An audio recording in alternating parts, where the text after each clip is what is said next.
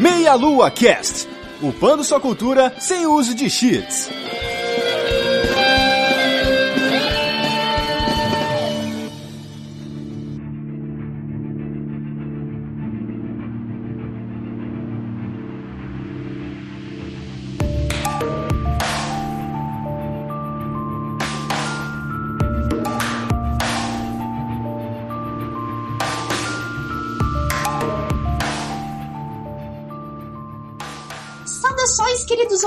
Ouvintes! Começando mais um Meia Lua Cast, eu sou a Vanessa Reis e eu estou aqui com os meus queridos amigos André Bach. Free for all! Já começou jogando gente pra fora. É. Guilherme Vertamati. Opa, hoje a gente vai falar daquele jogo que substitui a criatividade das crianças. Exatamente. E como convidado hoje, Professor Chip. Team Battle! São dois modos de jogo que foram apresentados já na abertura. Já, já não precisa falar mais deles agora. Bom, para quem não entendeu, né, hoje vamos falar de um famoso jogo já aproveitando o hype para novo Super Smash Bros. aí que vai sair para o Nintendo Switch. E antes de começarmos o Melocast, eu vou pedir pro professor Chip se apresentar e falar sobre ele, sobre o que ele faz nas internet aí. Conta um pouco mais aí, Chip. Ah, bom, eu sou Alexandre, infelizmente conhecido como Professor Chip, não queria ser conhecido assim, né? Mas tudo bem. Tem um canal, entre aspas, que era focado em Pokémon competitivo, mas eu meio que perdi o rumo nesse caminho comecei a tentar adaptar um pouco de outros jogos na franquia Pokémon, como por exemplo Ace Attorney. Deu bom, mais ou menos, mas é isso que a vida segue. E eu meio que desperdicei um pouco da minha faculdade de design em memes. Vanessa sabe do que eu tô falando. Mas meme nunca é desperdício, cara. Então tá tudo certo. É verdade. Né? As apresentações feitas, vamos começar o nosso cast, mas antes vamos passar os recadinhos para vocês.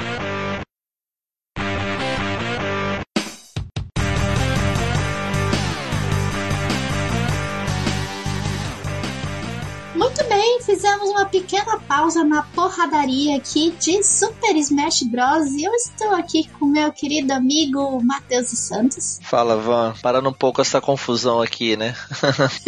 Imagina jogando oito pessoas na mesma tela. Ninguém entende. Já joguei, já joguei. Muito bom. Muito loucura, muito bom. Você vai batendo pra tudo que é lado, você não sabe em quem você tá batendo. Isso é muito legal. Mas estamos aqui para passar alguns recadinhos para vocês. O primeiro deles é que estaremos na Brasil Game Show, que acontecerá de 10 a 14 de outubro na Expo Center Norte em São Paulo. E estaremos lá, né, Teteus?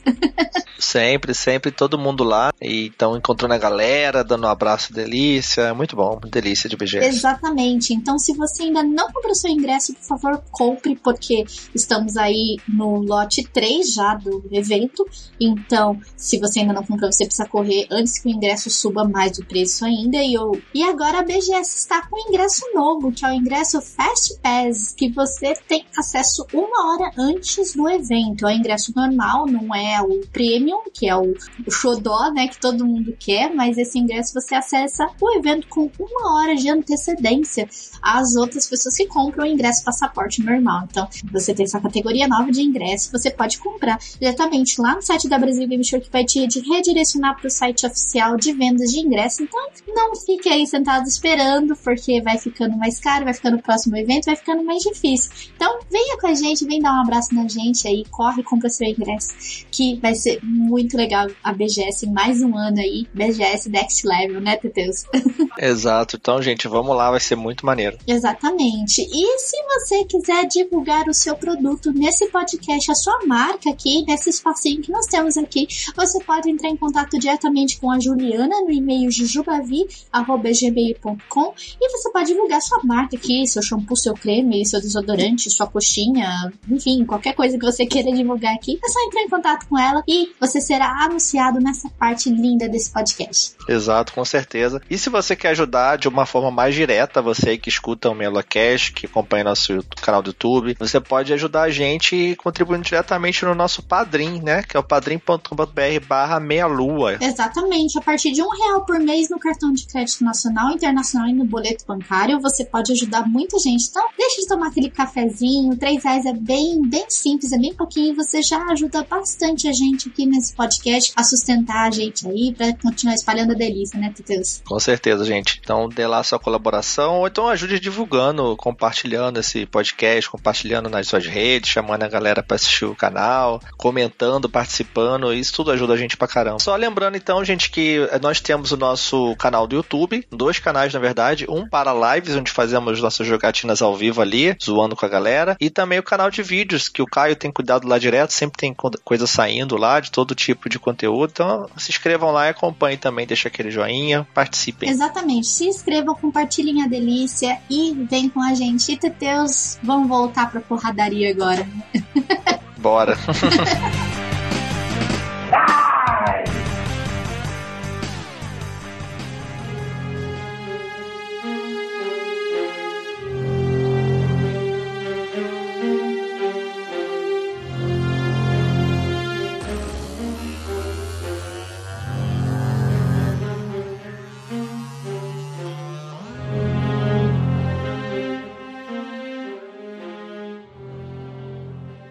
Voltando então ao nosso tema de hoje, que vamos falar de Super Smash Bros, já como foi mencionado no comecinho do cast, eu já tava falando que eu não manjo nada de Smash Bros. Eu estou aqui numa posição igual do Bak quando ele foi fazer o cast Pokémon. Nossa senhora, é verdade. Primeiramente falar que ele foi desenvolvido pela Nintendo, mas com outras empresas juntos, né? Inclusive a primeira versão ela foi feita com a HAL Laboratory e a Sora Games Arts. Quem que foi o criador de fato? Como que aconteceu essa brincadeira? Porque é um tipo de luta diferente do comum, né? E eu acho que a Nintendo ela é muito boa nisso. Ela traz coisas fora do comum para dentro da sua casa, né? E como que foi essa questão do desenvolvimento do Super Smash Bros? A questão é interessante porque eles queriam trazer pro 64 jogos que aproveitassem o 3D, a capacidade 3D que ele tinha. Então, eles começaram a criar jogos de vários estilos e dois deles tinham ideias interessantes, mas eram horrorosos. Um deles era um jogo de kart, baseado em você poder agredir os outros personagens para poder vencer, e um outro jogo que chamava Dragon King, The Fighting Game. Uhum que era um jogo baseado em você bater nos oponentes até o suficiente para você jogar eles para fora, num conceito parecido com o de sumo, que vence quem arremessa para fora da arena o adversário. E quando o Masahiro Sakurai e o Satoru Iwata apresentaram esse Dragon King pro pessoal da Nintendo, a galera da Nintendo olhou e falou: "Cara, esse jogo é horroroso". Esse jogo não vale a pena, ninguém vai querer jogar isso. E se você pegar imagens, o jogo é nojento. Nojento de se ver, mano. Você olha as porcentagens, na hora você já reconhece o Smash ali, mas você olha e fala assim, nossa meu, o que que tentaram fazer aqui? Uma cópia de Smash mal feita, né? Exatamente. Eles falaram, a gente precisa de algum apelo visual. A gente quer usar as mecânicas criadas tanto para esse jogo de kart e o Dragon King, Uhum. Mas a gente não tem como trazer um apelo e deixar ele muito realista ainda não dava. Você tinha algumas coisas próximas, você tinha GoldenEye sendo pensado e tudo mais, mas precisava ser um jogo muito ágil. Então a quantidade de polígonos e o processamento de polígonos por segundo precisava ser muito alto. Então o que, eles pensaram? Falaram, vamos pegar personagens mais simples, vamos deixar mais bonitinho esses jogos. Aí alguém teve a ideia genial e falou. Por que a gente não bota o Mario? É. É verdade. Já botamos em tudo quanto é merda mesmo, né? A criatura Não, que pensou nisso foi o próprio Miyamoto que falou: por que, que você não coloca o Mario? A gente tinha aquele. Era um jogo de luta já que tinha o Mario, antigaço, que era antes do Street Fighter. É verdade, como personagem. É, então eu não lembro, já tinha tido aquilo. E a gente às vezes vai tentar fazer o Mario jogar tênis, vai tentar fazer outras coisas, então bota ele pra lutar também. Então, na verdade, o que todo mundo enaltece e fala Super Smash Bros. é um jogo incrível, nada mais é do que um jogo escroto chamado Dragon King com skin da Nintendo, é isso? Exato. É exatamente isso. Acabou virando uma das coisas mais lindas da face da humanidade.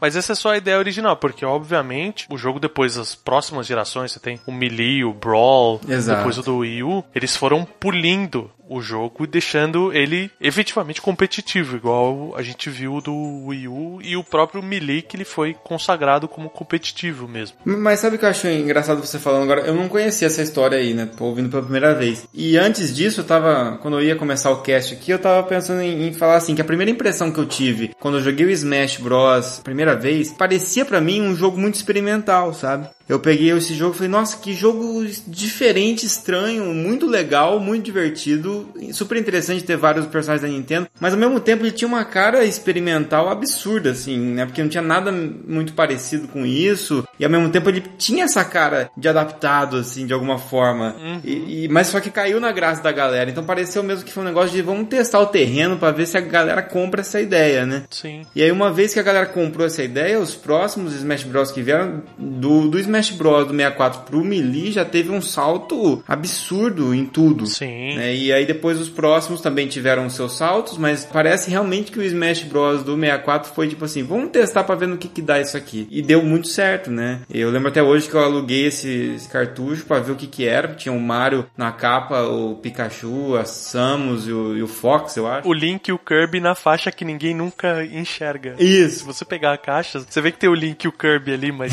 ninguém nunca tinha reparado neles. Exato. E, e, aí tinha uma, uma estética estranha. Tinha a mão, Master Hand ali, tinha uns bonecos caídos, e eles ganhavam vida, então parecia, não, parecia os personagens da Nintendo, mas não eram eles de verdade. Porque de repente eles de verdade também não iam ter motivo para ficar batendo um no outro, sei lá, né? Então mas aí isso. que é legal do conceito, porque a, a gente tinha os nossos bonequinhos e a brincadeira base, quando você tem comandos em ação, etc., é colocar eles para brigar. É uma brincadeira normal para criança. É. É, quem nunca colocou o Hulk pra lutar contra, sei lá, mano, o Seiya, tá ligado? É, você tem os bonecos que você ganha e tudo mais, e você não vai brincar com eles por franquia. Uhum. Você coloca tudo junto. Então o conceito desse jogo é exatamente substituir essa brincadeira que existia trazendo ela pro eletrônico. Uhum. Master Hand, o que, que é? É você tá do lado de fora, o ser humano seria o Master Hand e brinca com aqueles bonecos, tanto que o conceito de trophies, ele vai ser levado até agora, a gente não sabe no Switch se eles vão manter, mas provavelmente vão.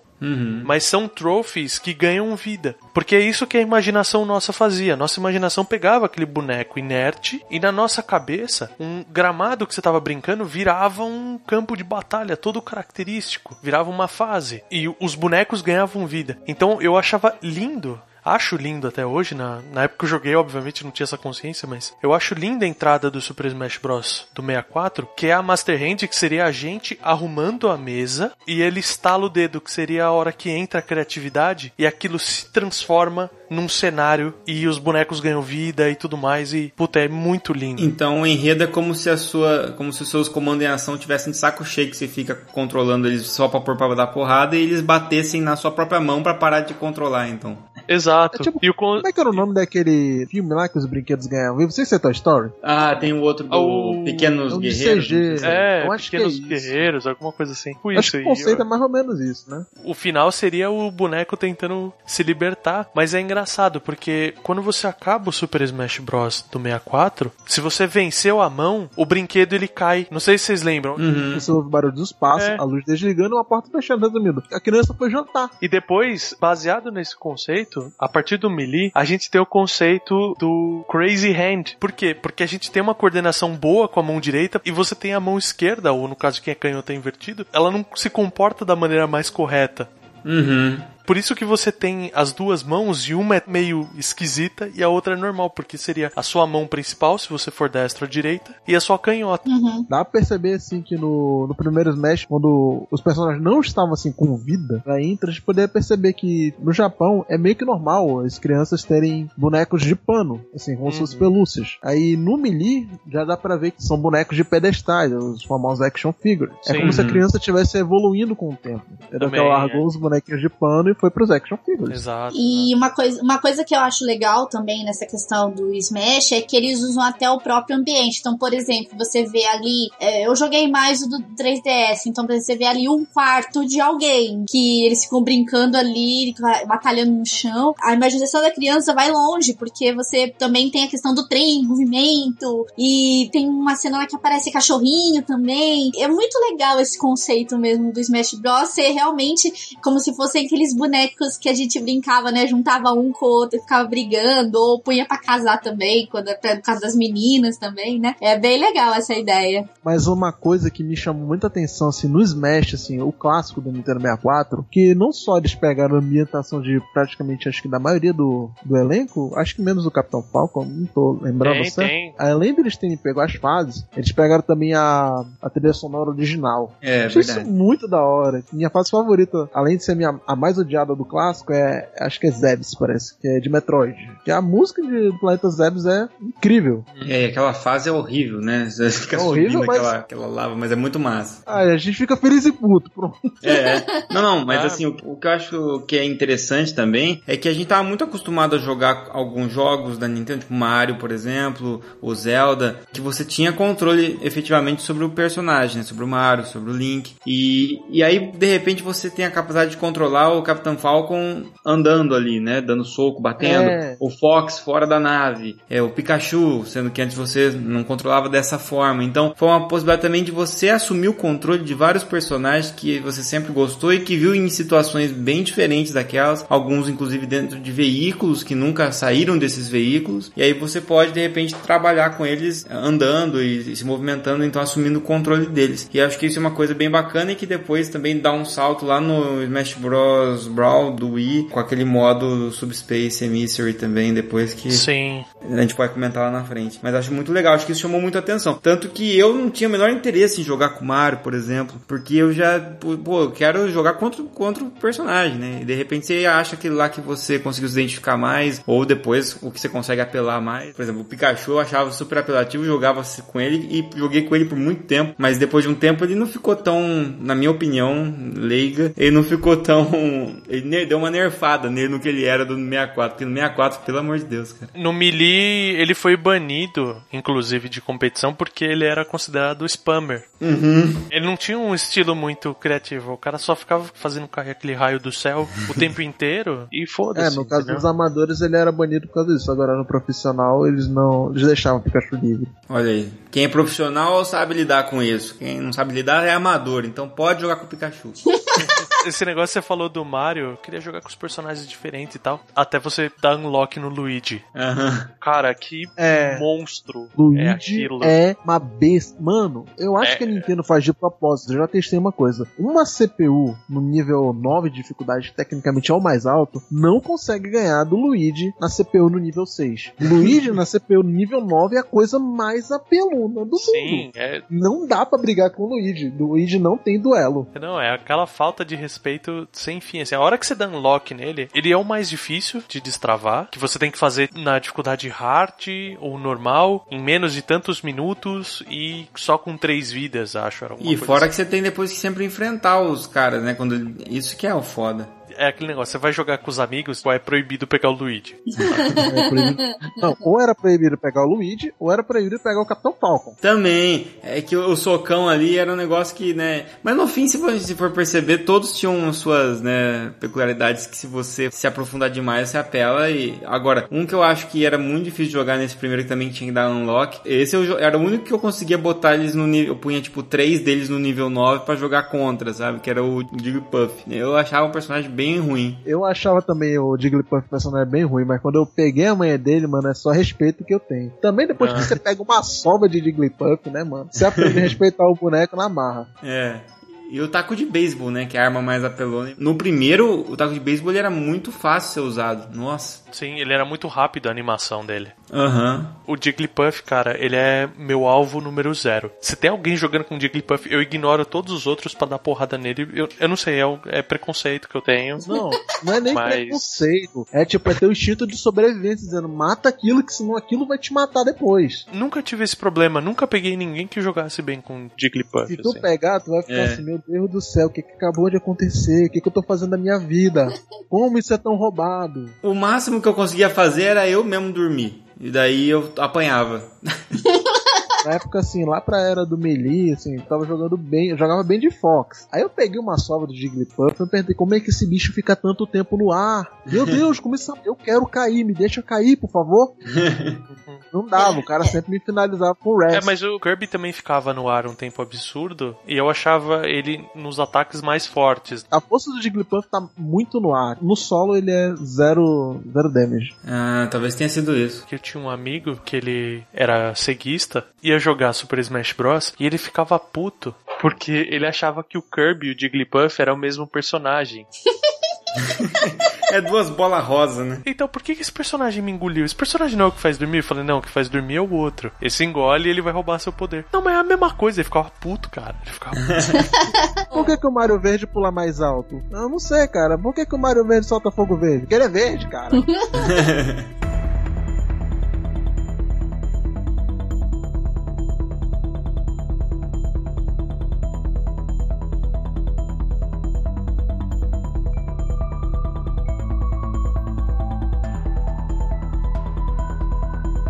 Voltando um pouco assim na questão do jogo mesmo, a gente deu essa parte introdutória falando da criação e tudo, e falando também de alguns personagens aí um pouco. Mas qual que é a ideia do jogo, assim? Porque você vê ali quatro personagens e ganha quem colocar todo mundo fora da arena. Então, quanto mais vezes você jogar uma pessoa da arena, mais vantagem você tem. É como se o número de vezes que você jogasse a pessoa da arena fosse o número de vidas dela. Você jogou ela tipo, umas três vezes, ela perde, mais ou menos. Mas isso parece que é cálculo de porcentagem. É, como que funciona? Porque você vai batendo e uma hora uma- o cara voa dali. Como que funciona isso? Antes eu tinha trabalho de explicar para as pessoas isso aí, mas hoje em dia eu acho que o mais fácil da gente entender é o seguinte: aquela porcentagem ela representa realmente, não lógico com toda exatidão, né? Mas é uma, uma representação de que quanto maior porcentagem de dano você tem, então quando você começa a bater num outro inimigo, vai aumentando a sua porcentagem, né? Você vai apanhando e vai aumentando a porcentagem. É como se aumentasse a sua probabilidade de ter jogado para fora, basicamente é isso. Então, se a sua porcentagem é muito alta, quer dizer que uma porrada leve pode te arremessar para fora. E se sua porcentagem é muito baixa, quer dizer que você, mesmo que você aguenta levar uma porrada forte, que a sua chance de cair para fora ainda é baixa. Isso vai se misturar com o grau de força do golpe que está sendo dado, né? Tem uns golpes que são golpes que arremessam. E, e a questão da vida,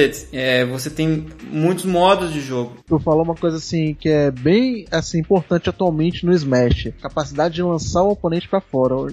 Muitos lutadores hoje em dia estão chegando com essa capacidade de jogar os oponentes pra fora. Por exemplo, um que nunca mais voltou desde o Brawl, o Snake, que o que o Werther até crucifica ele. né? O Snake, ele tinha uma, uma capacidade de launch e, tipo, qualquer coisinha que ele desse, um, quando ele completasse o combo, ele tinha uma chance muito alta de dar um KO quase que instantâneo num oponente que tivesse mais de 60% a set- até 70% de vida. Uhum. Sem contar uma coisa chamada Meteor. Meteor, quando ele encaixa, Meteor, é, como é que é? o Meteor, Spike, quando ele encaixa, é praticamente como se te dinamitasse para uma certa direção. Normalmente é para baixo. O pessoal faz muita jogada com isso, praticamente como se fosse uma execução. Você encaixa o Meteor e o, ou o Spike e praticamente o cara vai dinamitado para baixo. Uhum. E você literalmente consegue um, um ponto de graça, praticamente. E aí o que acontece? Você tem várias formas de jogo, né? Então o mais comum, se você não mexer em nenhuma configuração nem nada, você vai chegar lá no modo free for all, que a gente falou lá no começo, que é cada um por si, por tempo, né? Em 3 minutos. Então você tem lá uma partida de 3 minutos, que cada um por si, e aí você pode morrer à vontade que você sempre volta. Só que cada vez que tá morrendo, tá descontando ponto seu. E cada vez que você mata alguém, você tá ganhando ponto. E você não tem nenhum marcador na tela disso no momento. Você vai descobrir isso a hora que chega no final e ele vai mostrar a soma, quem você matou e tudo mais. É interessante o Smash Bros. ele é bem cuidadoso nisso, que ele mostra todas as suas estatísticas de jogo depois. Sim. Então, pra quem gosta disso, você sabe exatamente quantas vezes você matou cada personagem e ele vai fazer um saldo pra você. Então,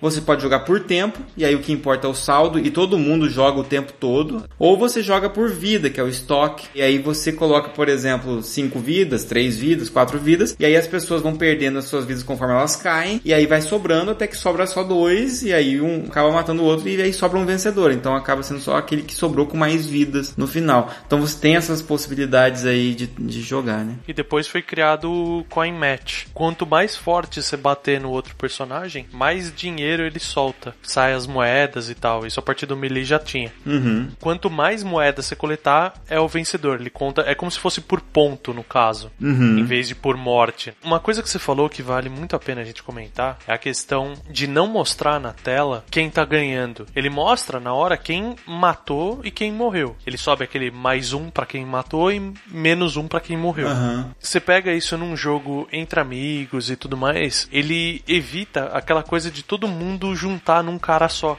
porque ele tá ganhando. Então eu acho que deixa o jogo muito mais party game do que era esperado. E depois no final fica aquela expectativa de tipo quem ganhou, quem ganhou, porque aparece o símbolo do personagem que venceu e fica todo mundo esperando, né? Uhum. É, vai uma tela preta e dá um draminha. Aí, tipo, antes do símbolo aparecer, começa a tocar música. Aí depois aparece o símbolo e é pronto, acabou. E o resto tá aplaudindo daí, assim. é, é bem fair play, assim, né? Os outros aplaudem os perdedores. Menos o Mewtwo. Mewtwo nunca aplaude ninguém. Mewtwo só cruza os braços e fica pensando, caraca, mano, esse cara que tá me controlando é mó babaca. Inclusive, Pokémon mais poderoso de todos os tempos. Tinha um modo, eu não me- se eu não me engano, eu- ó, pode estar falando besteira, mas assim, dava pra você mexer num modo de porcentagem que todo mundo começava com 300, mas não era pra você que seja arremessado, era uma contagem regressiva de 300, entendeu? Então conforme a Ah, era pessoa o stamina, mano. É isso, que daí virava tipo um jogo de. É como se fosse uma barra de vida, né? E na verdade é um modo super chato, na verdade, porque a graça do Smash tá justamente aumentar o- a porcentagem pra jogar o cara pra fora, né? E até era engraçado quando era por estoque, né? O Donkey Kong tem aquele golpe que ele carrega o cara na costa, né? O cara tinha uma vida só, você tava com duas, né? Cola o cara na tua costa e se joga, né? E mata o cara e você perde uma, sobra uma, ganhou, né? Sim. Foi com Donkey Kong, Yoshi e com Kirby que nasceu essa palhaçada de pegar o cara e se suicidar com ele. Na verdade não, com o É. Yoshi não, porque o Yoshi praticamente ele engolia o cara e cagava o cara pra fora da arena dentro do ovo. Mano, isso era muito chato e E pro Link era difícil, né? Porque o Link tem, é difícil ele voltar, né? E não tem tanta forma de voltar igual o Pikachu que você consegue, né, da- teletransportar e tal. É, eles tentaram equilibrar isso no Brawl do Wii. não, eu não sei se foi no Melee em diante que ele já podia usar o grab dele. Então, no, no Melee já tinha, mas ainda era difícil. Só que no Brawl, tipo, o hookshot dele tem tipo 6km de distância. Você tá muito longe, você usa o hookshot e chega lá. Ele e a Samus podem É. fazer isso. Exato. É, porque era muito difícil. Eu achava o Link, assim, um personagem forte no, no primeiro, mas assim, eu quase nunca pegava. Porque, pra quem tá ouvindo e nunca jogou, que deve ser bem difícil, na verdade, eu não sei quem. Só quem não teve console da Nintendo, né? Ou de repente quer começar a entender agora. Mas é- o gameplay é extremamente simplificado, né? Em termos de, de golpes, né? Você não tem que ficar decorando tantas sequências e tudo mais. Você, todo mundo consegue sair jogando. Jogar bem é outra história, né? Mas é, é easy to learn. E então você tem um botão A, que é o botão. no- vamos pensar no 64. Tinha um botão A, que era o botão de golpe, porrada. Você aperta três vezes, você já executa um combo. isso, é. Você tem sempre o, o pra frente, pra baixo, pra cima, pro lado, né? Então você tem o pra frente A, No antigo, no clássico, não tinha o pro lado. não no especial, né? Mas se você pegava pra frente A com igual você usa pra bater o taco de beisebol, você faz isso com o Pikachu, por exemplo, é diferente. Se você apertar A só, Sim. ou se você apertar pra frente A, é sempre o golpe que vai ser um golpe mais forte que tem chance de arremessar. E aí o, o B é o, é o golpe especial. Então o B sozinho é um golpe, pra baixo B, pra cima B, e depois com o passar do tempo pra frente B também, né? E aí você consegue o pra cima e B é o que as pessoas demoram pra entender. Quem não tem a, a- quem nunca jogou Smash tem a tendência a cair muito, né?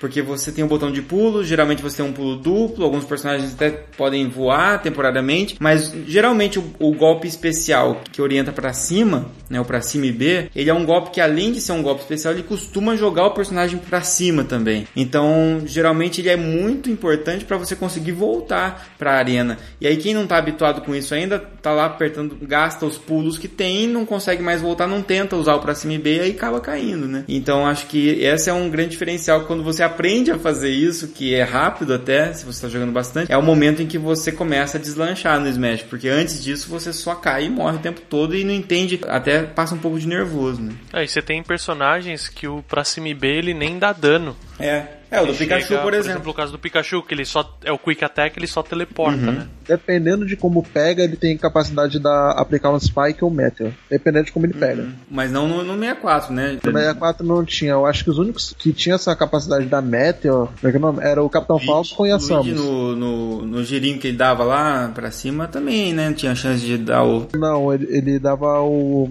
Era quase que um KO. Ah, Só- é. Tipo, é tipo taco de beisebol daí. É, tipo quase taco de basic e o sleep do, do Jigglypuff. Cascade se botar pra dormir. O Meteor, pelo que eu entendi, então, é aquele movimento que o cara é arremessado, tipo, pra fora longe, que é realmente, literalmente um meteoro, que é a hora que o cara voa. Não, esse daí o cara que. Quando ele é arremessado pra longe é só o famoso launch. Agora o Meteor, geralmente é quando o boneco ele executa uma- um movimento, se ele é pego no frame correto, ele, Aham. ele enfia o, o alvo numa animação que ele vai dinamitado pra uma direção fixa. Geralmente que é pra baixo. É, então, encerrando essa parte, então, de jogabilidade e mecânica do jogo, mas, assim, eu sempre achei que, pelo menos o do 3, o 3DS, né, ele tinha uma, uma jogabilidade bem fluida, assim, era bem tranquila de jogar, só a parte online que eu fiquei bem triste mesmo, que ficou dando muito lag, e eu acabei até vendendo o meu Super Smash do 3DS exatamente por conta do lag,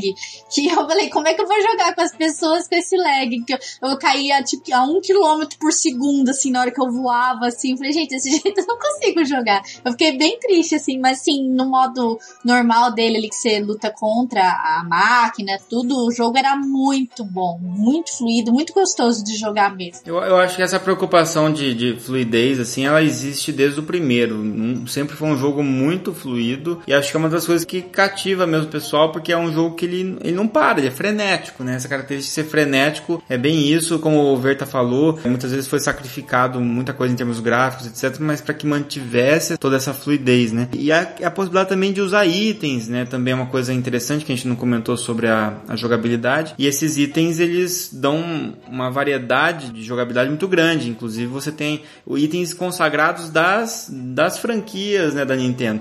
Então, isso é muito legal, porque você, às vezes, você pega um, um personagem usando um item nada a ver. Por exemplo, você pega o Fox arremessando uma Pokébola, por exemplo. E acho que isso também ajuda a enriquecer muito é, esse universo. Então, realmente, como a gente falou lá no começo, foi uma jogada de mestre ter pego um jogo que tinha toda a chance de ser uma porcaria, dar uma roupagem de Nintendo e que pra Nintendo é, é dela os personagens, né? Então, pô, faz todo sentido e funciona super bem. Agora a gente tem, depois como foi crescendo a franquia, foi possível inserir personagens de outros jogos, né? Que depois a gente vai comentar também. Mas então, pra gente dar, dar um panorama geral, a gente podia terminar de falar do Smash Bros. O, o primeiro, né? Que acabou sendo lançado em 94. Quem eram os personagens principais? Depois a gente não vai conseguir falar todos, mas esses a gente consegue pelo menos numerar todos, né? Sim, é, é só dar aquele panorama geral mesmo dos jogos mesmo, que senão a gente vai, tipo, ficar explorando, falar de todos os personagens que tem no Smash Bros. É, é, tipo, é muita coisa. Uhum. Mas só pra vocês terem uma ideia, né? Vamos pegar o, o primeiro para depois a gente compara com os demais a quantidade, é, os 12 originais. Quem, quem que são eles? Pela ordem de que eles aparecem ali. É Luigi, Mario, Donkey Kong, Link, a Samus, Capitão Falcon, na linha de baixo Ness, do Earthbound, Yoshi, Kirby, Fox, Pikachu e Jigglypuff. É, lembrando que os quatro das pontas, tanto da esquerda quanto da direita, são secretos eles abrem depois. E a gente tem uma fase secreta também, que é a fase do, do Mario Bros. ali, estilo Mario Bros. antigão, né? Que você passa de um lado da tela, você sai do outro lado, né? Exato, Sim, era exato. muito da hora essa fase. Muito massa. E sem contar que dava pra entrar pelos canos também. Uhum. É, E tinha aqueles balancinhos que você fica de um lado, ele, ele vai desequilibrando. Como o Verta tinha falado lá no começo, né, a gente tava perguntando, ah, mas o Falcon tem fase ou não? É, as fases são oito, e essas oito fases são baseadas nos personagens iniciais. E aí você tem só uma fase secreta que é baseada no Mario também, no, no, no Super Mario. No caso seria do Luigi, mas é, é do Mario Bros. Então você não tem fases específicas do- dos quatro secretos. Lógico que o Jigglypuff acaba entrando na mesma do Pikachu, mas não tem pro Falcon, não tem fase do, do Earthbound nesse caso aí, né? É, a gente tem a fase do Mario normal, é, do Donkey Kong, que é aquela E casinha. que é, depois você pode jogar de novo, né? Tem outras, nos outros Smash tem ela. Tem o Hyrule Castle, que é a fase mais plana de todas, que ela é mais larga, mais plana. Tem só uma torre no meio. Aí você tem a fase do Metroid que vocês falaram, que tipo sobe lava, é aquela delícia toda. É boa e ruim ao mesmo tempo. A do Yoshi que é em cima do Yoshi Story, que é, a- é toda bonitinha, recortada. A do Kirby, que é outra fase plana, que tem a árvore no meio. É, como é que é o nome? A árvore assopra ainda, Dreamland, né? né? Era alguma coisa assim. É isso, a árvore assoprava. O Dreamland alguma coisa. É. Star Fox era o setor Z, que você tá em cima da Great Fox. E essa também é uma fase que ela tem uma amplitude grande também. E ela é bem plana também. Aí acontece aquelas batalhas épicas quando você caía embaixo do cockpit da Great Fox, em cima do canhão, que era um espaço Nossa, é curtinho, verdade. e a galera se, se moía de porrada ali embaixo. Ou quando vinha as naves, né? E começava a matava o cara com laser, né? E o cara não tava esperando. E, e acho que acontecia com. rolava com vocês, assim, de. Ah, de ficar alternando entre a fase do Link e a do Fox o tempo todo, porque eram as mais planas. Não sei, com a gente acontecia muito isso lá. Na verdade, eu Sim. colocava a fase do Fox porque, tipo, eu considerava ela grande e um bom lugar pra moer o cara de porrada. Pegava ela por causa disso. É, então. Acontecia, mas o random era muito ruim mesmo, tanto pra personagem quanto pra fase. E a última fase, só pra comentar, é a do Pokémon. Eu não sei é, qual cidade que é. É, Saffron. Saffron, ok. Que tinha a portinha que ficava saindo Electrode de lá É, e de dentro. outros, né? Saía também Slowbro, saía.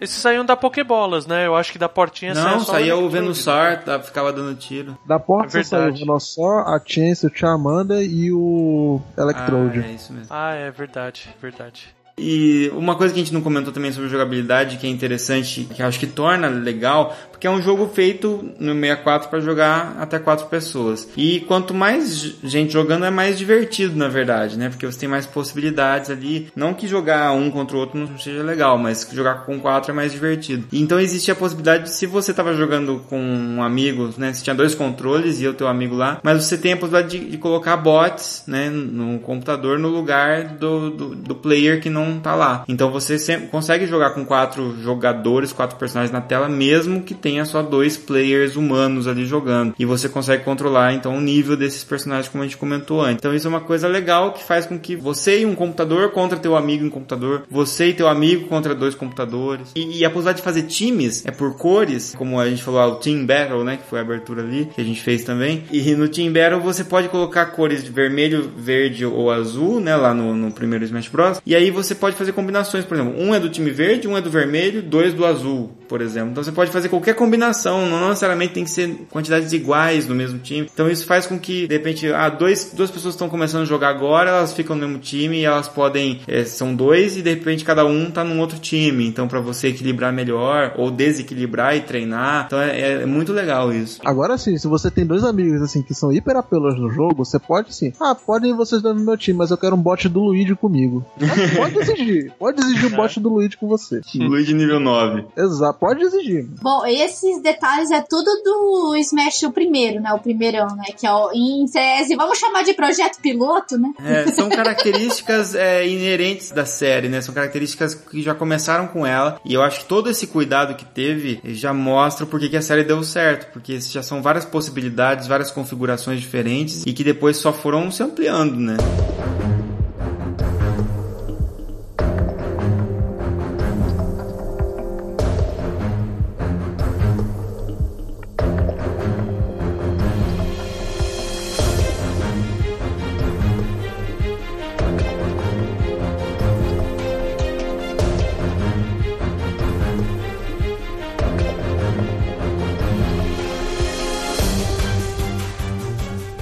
Depois disso, a gente teve o lançamento do segundo, né, em tese, né, Super Smash Bros. Melee, que já, como vocês mencionaram, foi o- um avanço, né, do primeiro pra esse aí. Já teve várias coisas novas, coisas diferentes. E que que, que tinha de diferente mais, assim, no Melee, fora os personagens que podem ser mencionados? Mecanicamente o jogo ficou muito mais rápido e Sim. A gravidade era muito agressiva. o jogo ficou mais rápido. Em tese, ele ainda decaiu um pouco na questão de, por exemplo, ele respondia bem os comandos, respondia até bem demais. O problema do Melee era esse, ele respondia até bem demais. No tanto que você poderia cancelar as animações de certos movimentos para conseguir emendar outro. Nesse meio tempo que você tava emendando uma animação em outra, o seu boneco ficava intangível. Você não podia tocar no boneco. O cara Sim. não podia te causar dano. Você vê partidas competitivas do Melee, você fica perdido. Parece dois furacões lutando.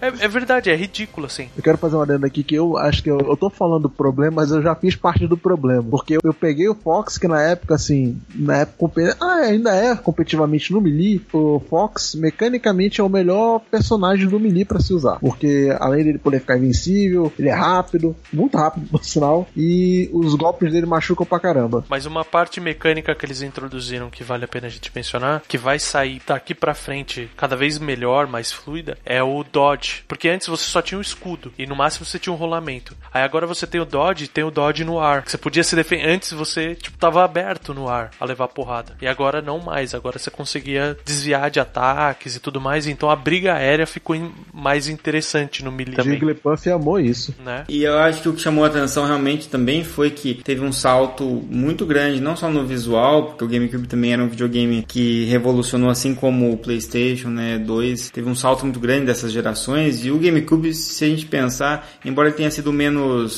difundido comparado com o PlayStation 2, é mal aproveitado, mas ele, ele, era, ele, tinha uma capacidade muito muito interessante, né, e muito em termos de gráfico, iluminação, muito polido, e você teve o dobro de personagens, até mais, e, e o número de fases então muito maior. Então tinha, o que chamou muita atenção é que tinha muita fase a mais é, quando era muito limitado, o primeiro tinha lá oito fases, mais uma secreta nove, é, começava a ficar bastante repetitivo. E o número de personagens foi para 25, pelo menos, eu acho, e fases um monte. Começou acho com 18 e ainda teve mais as secretas. Eu acho que batia 22 fases, 24 fases, era alguma coisa assim, era muita fase também. Então, se você comparar com a lista do início do primeiro, é quase nenhum jogo de luta tem esse salto assim de um pro outro, e esse teve. E acho que isso aumenta muito a vida útil do jogo, porque você começa a querer jogar com vários personagens e aí essa brincadeira de aumentar o número de personagens foi ficando, né, estratosférica, né? A gente tem no Sim. Mas ele tem uma questão que ele é interessante de ele te forçar, se você abriu todos os personagens, ele te dá uma oportunidade de você experimentar a sua capacidade contra todas, que eles criaram o All-Star Mode. Você sai do clássico, que tem, a, tem oito ou nove fases, se eu não me engano, e passa para esse que você tem lutas contra todos os personagens do jogo. Mas é legal porque eles separam em fases de acordo com franquia. Então você enfrenta todos os personagens do Mario, depois todos os personagens do Donkey Kong, todos os personagens do Star Fox. E assim vai. É uma coisa bem bacana que eles montaram. Também tinha o Adventure Mode nesse no Melee. Literalmente se tornou o Subspace Emissary. Ah, sim. Porque o do Melee era horroroso, vamos conversar.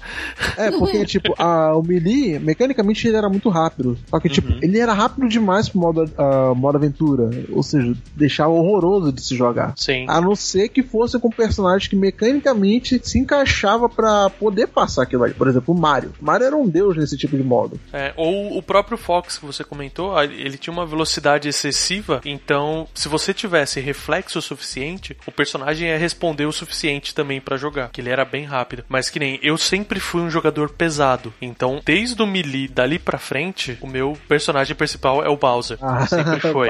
Então assim, o modo aventura do melee com o Bowser era inviável, era completamente inviável. Essa questão de querer jogar um outro modo que não fosse só a luta, que você pudesse andar com o personagem, executar algum outro tipo de tarefa, já tinha um início disso no Smash Bros 64 com o modo do Target lá, né? Que você tinha que ir andando e quebrando as, as bolinhas. Então isso aí também já era uma forma de você andar, tipo side-scroller, né? Uma coisa mais é, plataforma, que depois foi ganhando mais corpo e daí depois, pra mim, o ápice é o Smash Bros Brown e quando perdeu esse modo no, no Wii U, eu, puta, cara, brochei realmente, bastante. Eu fiquei muito triste. A gente fez uma live esses dias comentando disso e eu comentei exatamente disso, que no Switch eu gostaria muito que voltasse modo história daquela maneira, com cinematic e tudo, porque era muito gostoso. Pra gente que é fã, tem um- uma mescla do universo, uma união ali que é muito legal. Aquela cena que você vê o Ganondorf olhando de cima as tropas junto com o Bowser, né? E eles estão juntos. É,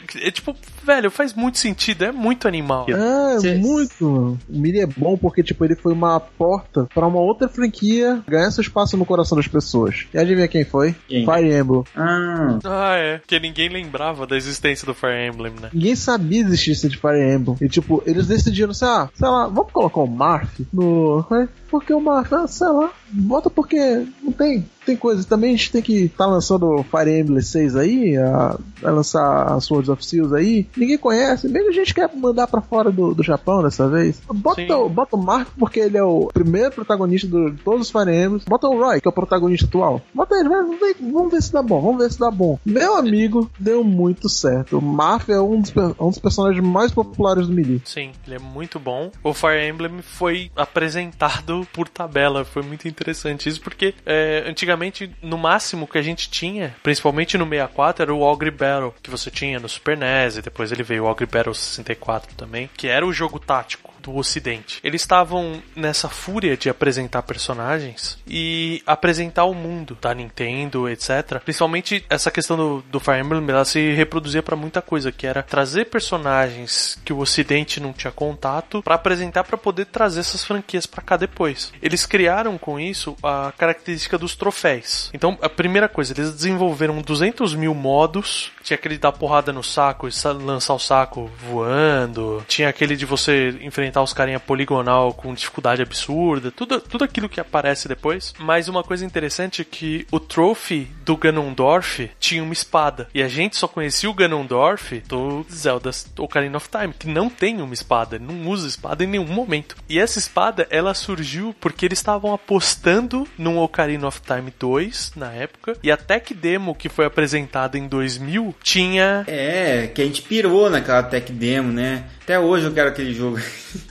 Exato, e tinha os dois lutando e tal, era animal. Aí o que aconteceu? Eles tinham programado o Ganondorf todo para ser um personagem pareado com o Link, em questão de espada e tudo mais, só que ele ia ser um, um personagem um pouco mais lento, um pouco mais forte. Porque o, o Link ele é um dos poucos personagens que você não tem algo similar com ele. Aí o que que aconteceu? Eles chegaram no desespero e falaram, cara, não vai vingar, a gente vai fazer o Wind Waker mesmo. O Ganondorf é completamente diferente no Wind Waker, mas assim, a skin já tá pronta, já tá tudo pronto, só que a gente precisa botar ele no jogo. E ele vai lutar na mão porque ele luta na mão. Aí o que, que eles fizeram? Que personagens que a gente tem que lutam na mão? Bom, você tem o Mario, o Pikachu, o Kirby, o Capitão Falco e o Jigglypuff. Eles olharam as skins e falaram, cara, só encaixa numa coisa. Então você tem o Ganondorf que ele é uma cópia escarrada do Capitão Falco. Ele tem aquele golpe que ele segura o poder e dá um socão. Mas ainda bem que não escolheram o Pikachu, né?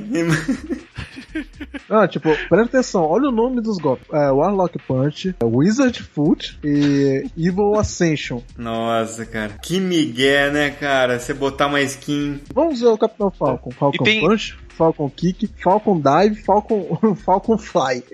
É, é, é, legal, no YouTube você acha fácil o vídeo comparando o Capitão Falcon. Cara, eles não tiveram o trabalho de mudar nada nas animações. Soco, chute tudo mais é exatamente igual. É ridículo. Foi tipo assim, o cara que jogava com o Capitão Falcon falou assim, meu, enjoei de jogar com esse cara aqui, eu vou pegar outra skin aqui dele que é mais legal, que é mais, mais bad. Tinha mais ou menos Exato. um pouquinho de dificuldade porque o Ganondorf ele era lerdo. Ele era um pouquinho mais lento, tinha isso. Eu falo isso porque eu sou jogador de Ganondorf também. Aí que o Ganondorf começou a ser tratado de, ao invés de ser chamado de o rei, o grande rei do mal, ele é o grande rei do desrespeito. O Ganondorf é imoral na, é, na mão de quem sabe jogar com ele. Mais alguma coisa sobre o Melee? Gerou o maior mimisi frescura do mundo. Maior é, mimisi história... frescura por causa de um personagem só. Ah, não, eu ia falar do controle mesmo, que essa história de tipo, ai, ah, o Wii não tem o controle do. Tiveram que fazer porte da porra do controle do GameCube pro Wii, pro Wii U. Falar, ah, vai. Porque justamente no... no controle do GameCube você conseguia fazer aquelas palhaçadas lá de cancelar a animação e tudo, entendeu? Ah, mas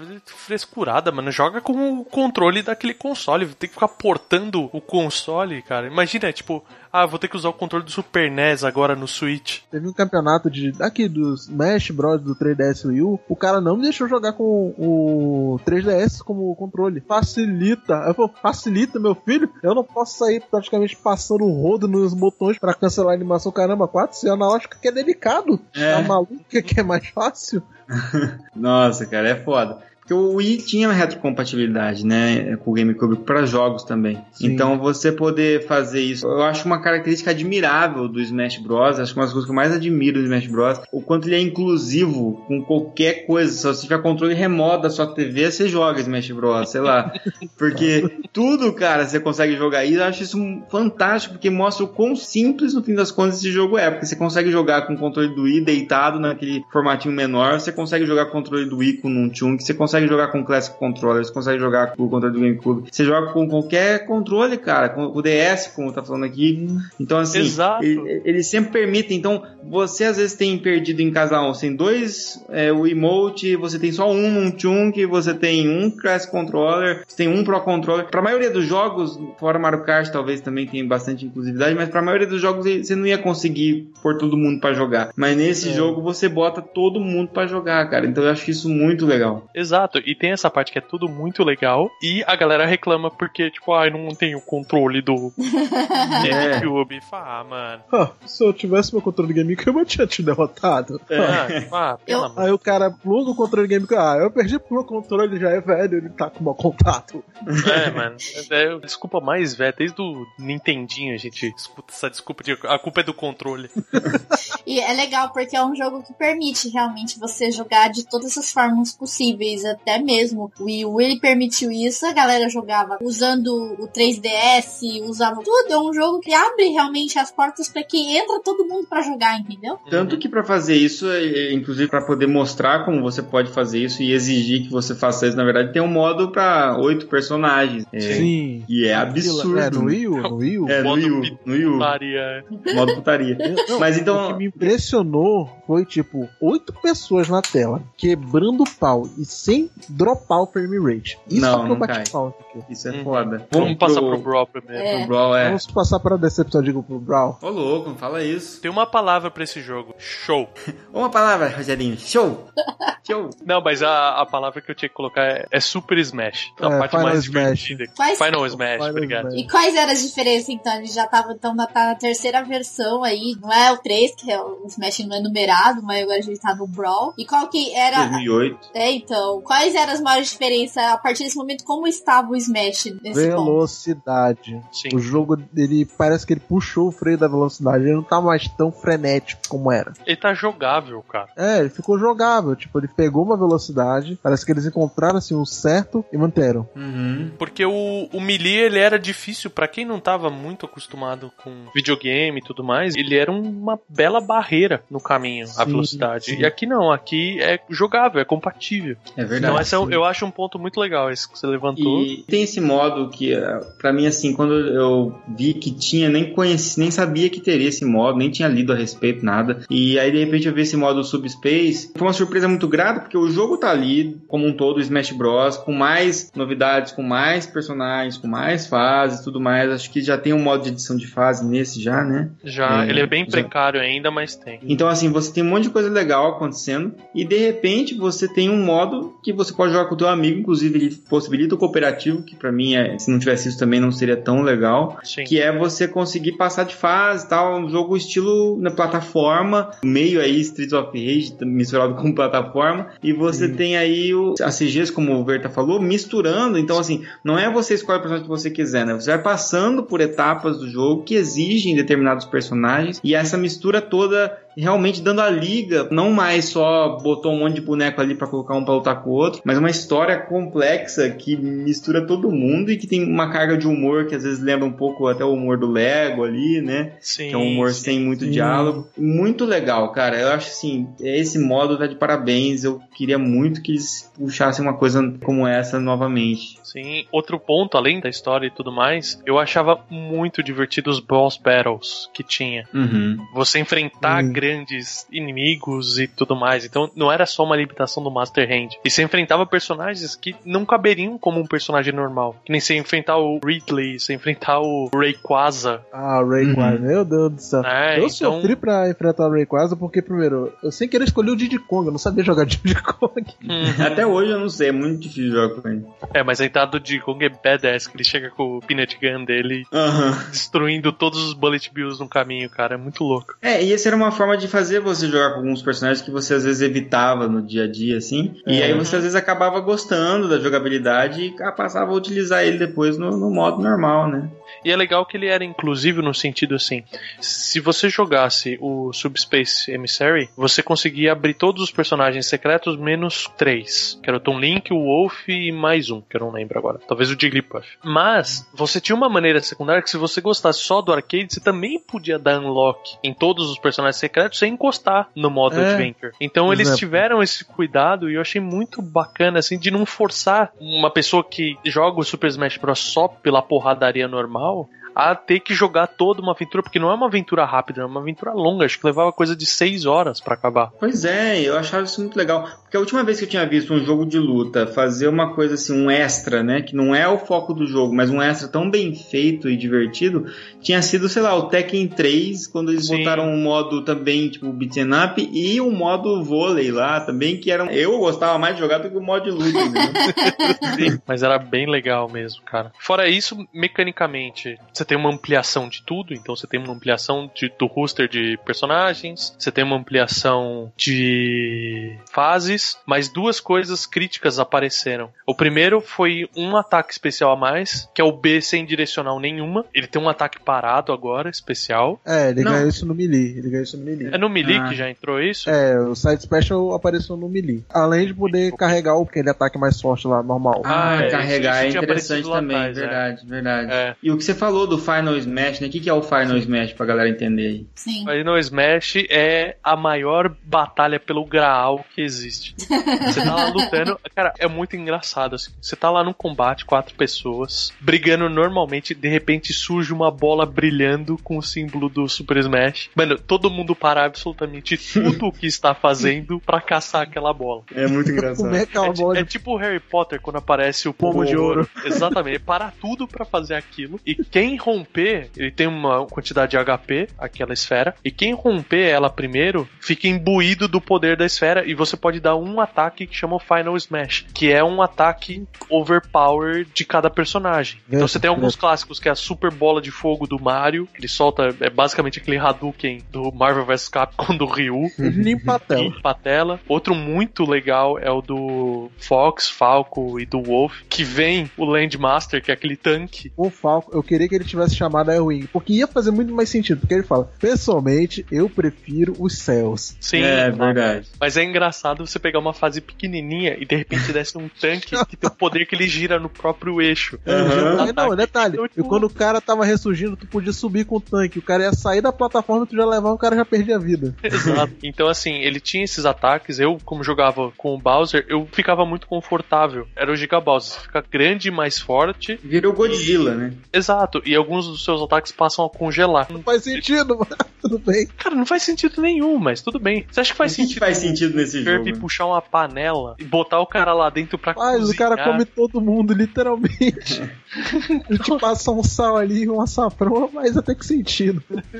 O do Pikachu, ele vira uma bola de luz ali, né? E, e você começa a, a percorrer o cenário e você pode Sim. apertar o botão pra dar choques específicos, né? Quando você bate em alguém, tá bem legal. Agora o, o fun fact, todo mundo ah, ficou reclamando por que que o Pichu não voltou. E tipo, o Sakurai há muito tempo falou, ué, mas o Pichu voltou. Vocês não estão reconhecendo ele. Ele evoluiu.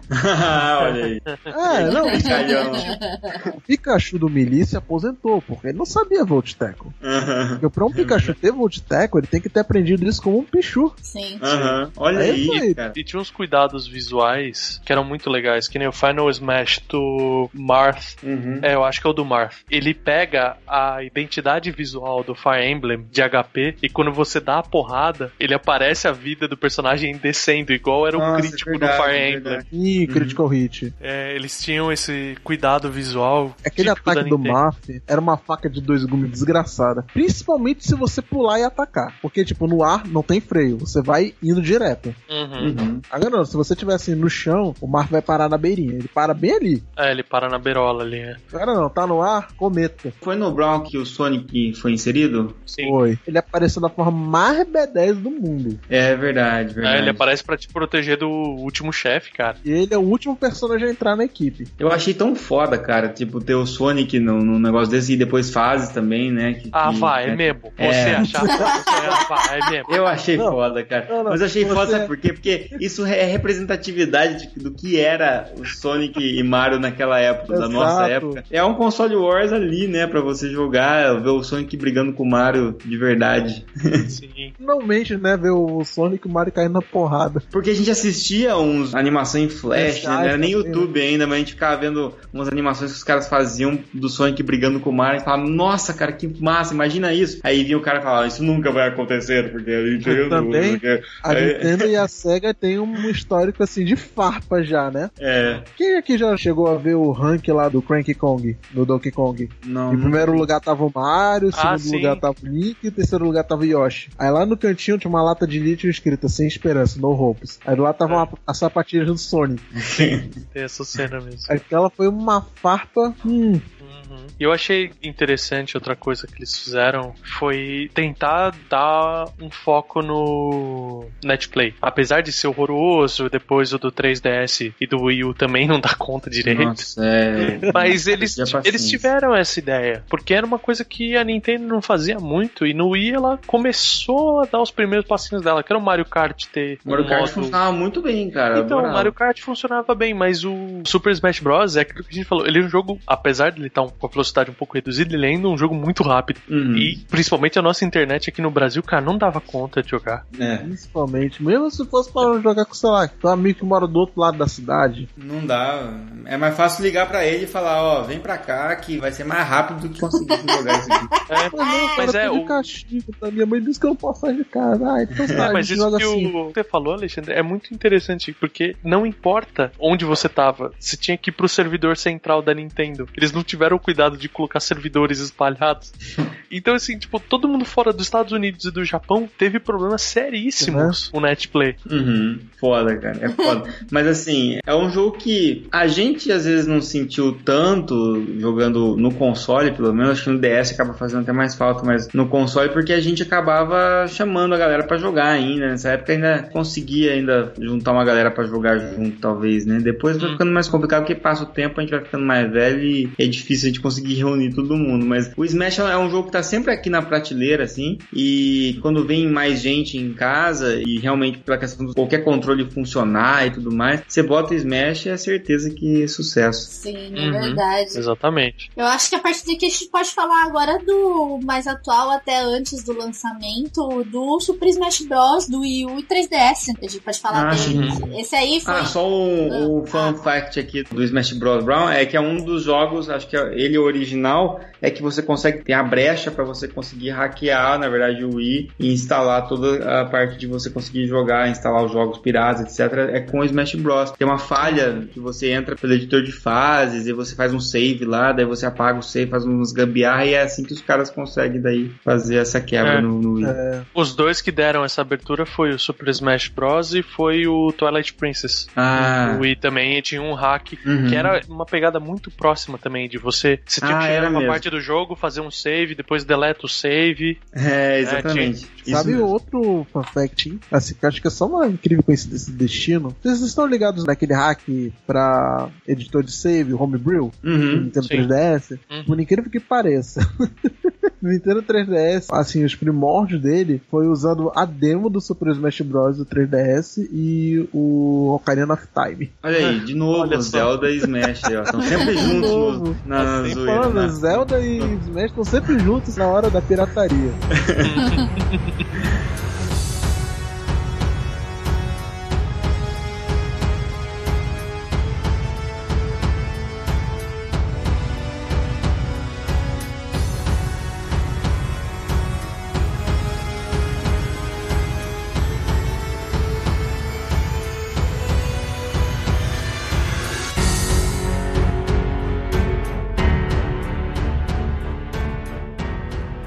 lançamento do Smash Bros. pro 3DS e pro Wii U, já bem mais bonito, assim, mecanicamente também muito foda, ficou um jogo muito bonito. Pelo menos assim eu joguei, o tempo que eu joguei eu me diverti bastante. Tinha Master Hand, que era o boss final do modo história do jogo. E só que teve alguns personagens depois que você tinha que comprar DLC. E, e também é meio um pouco triste isso, porque eu queria jogar com o Mewtwo e não pude, porque ele era Eu consegui DLC. jogar com o Mewtwo porque eu comprei.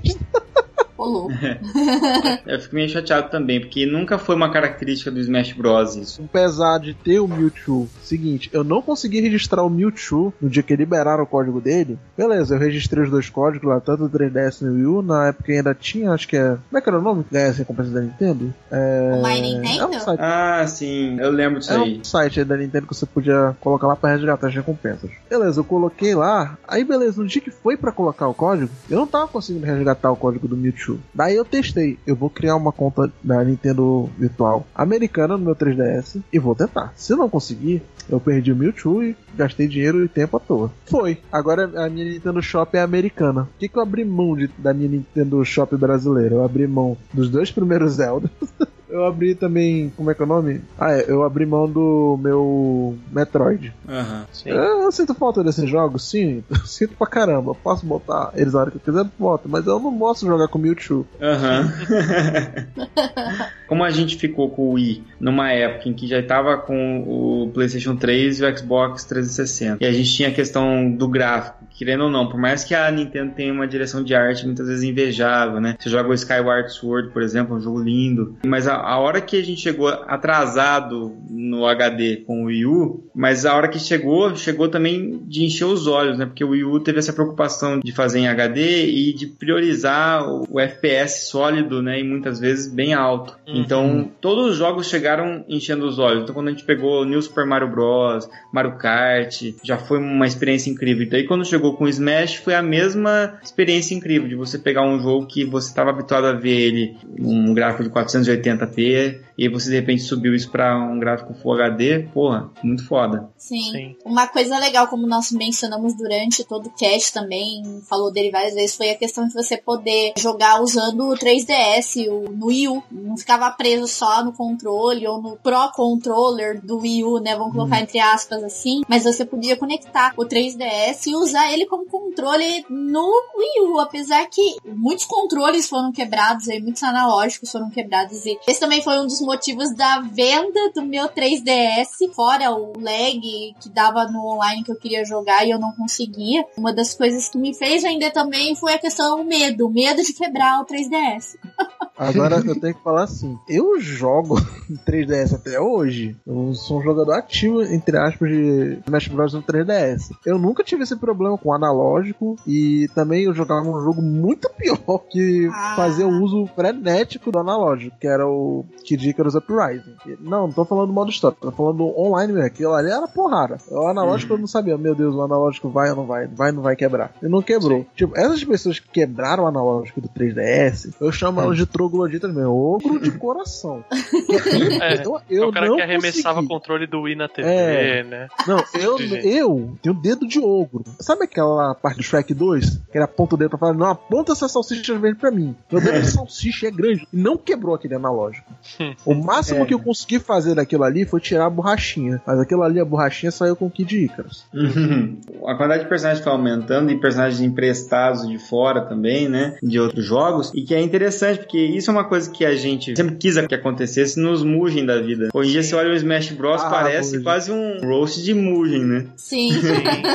Nintendo conseguiu Ah. fechar um acordo com a Square e com a Capcom, então trouxeram o Cloud e o Ryu pro Uhum. roster. E o Mega Man. O Mega Man também, verdade. É, verdade. e você tinha o Pac-Man também, né? O pessoal considerou o Smash 4. Todo mundo chama esse Smash o Smash 4. I don't know why. Todos têm um sobrenome. É Smash Bros, é Smash Bros Melee, Bro. Aí esse é Super Smash Bros for Wii U. Tipo, mano, É. o for Wii Podia Podia É, chamar é- Super Smash Bros. U, né? Sei lá. Ele não podia chamar Pois U é. porque tinha pro 3DS também. É, ele chamasse que- 3U. é.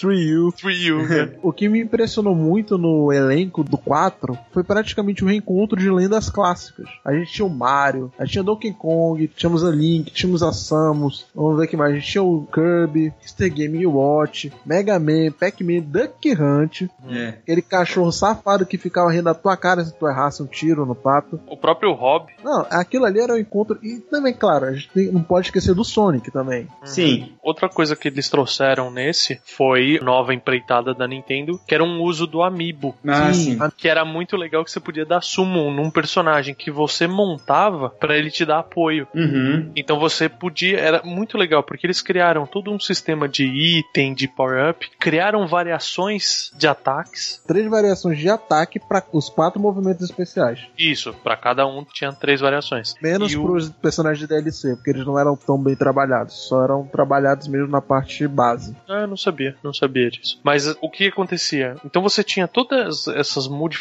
que você podia fazer e você salvava o seu amiibo com aquelas informações. Então no meio de uma batalha, obviamente no single player não dá pra fazer tanto, mas no free for all e tal, você pegava e punha o seu amiibo ali e você podia treinar treinar, você podia lutar com ele, lutar contra ele, ele vinha te ajudar no meio de uma batalha e tudo mais. Foi um esquema bacana que eles fizeram. O legal dos amigos, da inteligência artificial deles, é que é uma inteligência artificial adaptativa. Eu gosto Uhum. desse esquema adaptativo. Porque, tipo, tu começa a fazer uma hora assim, tu sempre derrota ela com aquele mesmo combo. Depois de tanto tempo apanhar pra você e ela sobe de level, ela calcula já que aquilo ali não vai mais funcionar. Ela calcula um modo de dar um contra-ataque em você. É tipo um Cavaleiro do Zodíaco, assim. Ah, é, sim, no mesmo funciona duas vezes. É, do mesmo cavaleiro. No mesmo amiibo.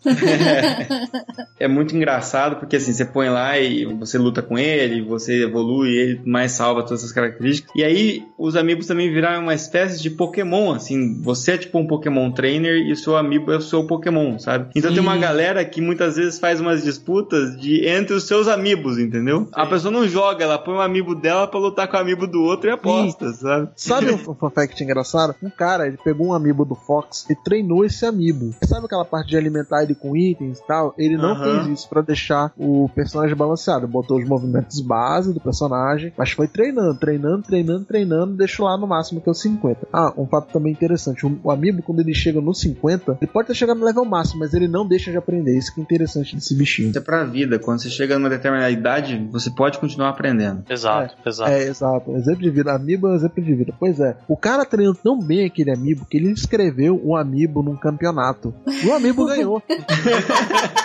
é muito estranho isso. O amiibo ganhou de gente. Não, assim, era um cenário mais ou menos semi-profissional. E o amiibo ganhou dos semi-profissionais. Olha aí, o cara, na verdade, o que, que ele era? Ele era um veterano que já não tinha mais a agilidade pra lutar, tipo o Rock Balboa, sei lá, e daí ele começa a treinar um cara que vai ser que É. vai levar o legado dele pra frente, cara. Ah, foi o, Exato. foi o Rock Balboa treinando o Adonis Creed.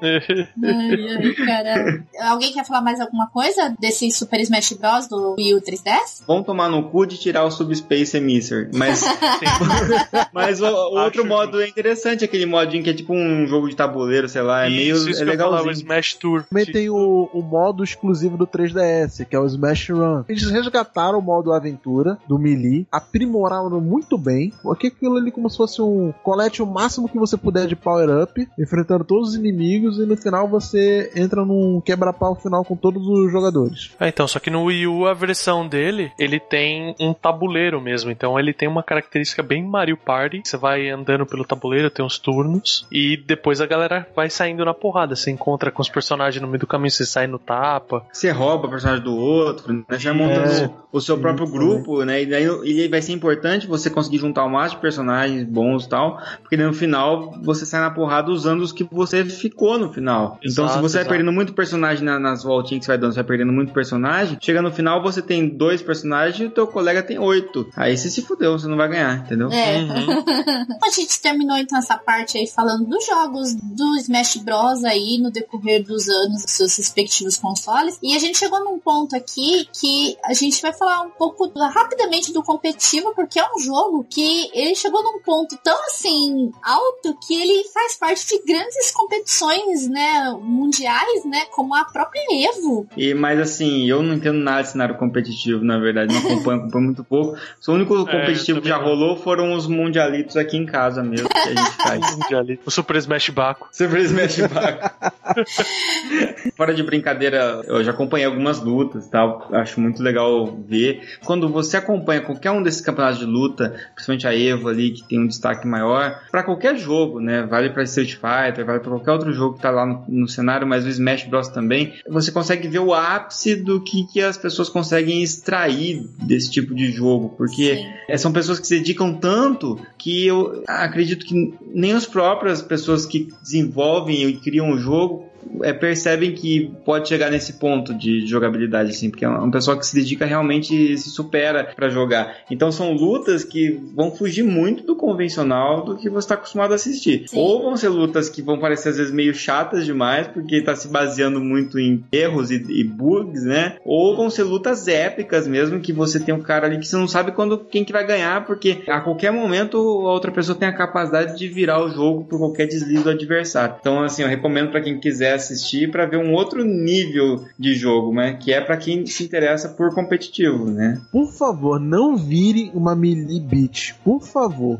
Você vai estar se tornando uma pessoa tóxica demais pra comunidade de Smash Bros. O melee, tudo bem, o melee tem seus campeonatinhos ali, aqueles campe- campeonatinhos underground, mas tipo, o tempo do melee já passou. Você tem que se adaptar pro novo. Sim, tem as versões ainda, tem alguns campeonatos ainda que acontecem, por exemplo, 2017 tem campeonato de melee? Tem, mas tipo, são campeonatos muito underground.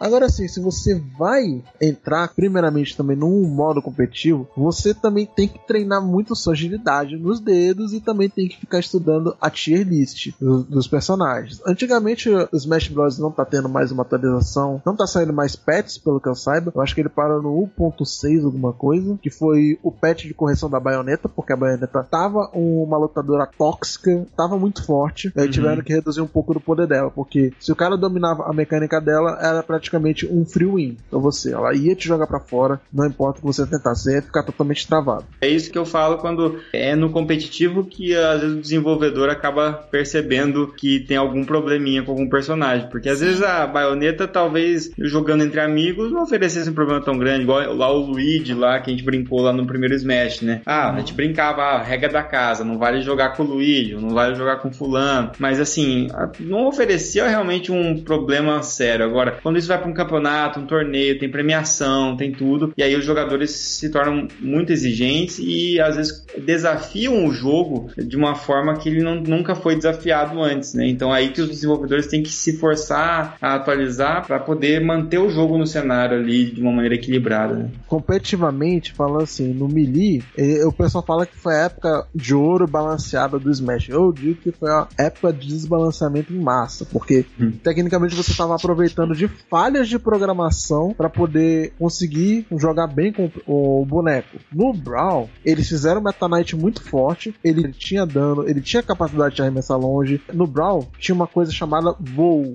Personagens que tinham capacidade de voar podiam voar livremente pela, pela fase. Por exemplo, Charizard podia voar livremente, o Peach poderia voar livremente, Meta Knight poderia de- voar livremente. Qualquer personagem que tivesse uma asa ali poderia voar livremente. Meta Knight ele podia ser arremessado para longe e poderia voltar voando normalmente.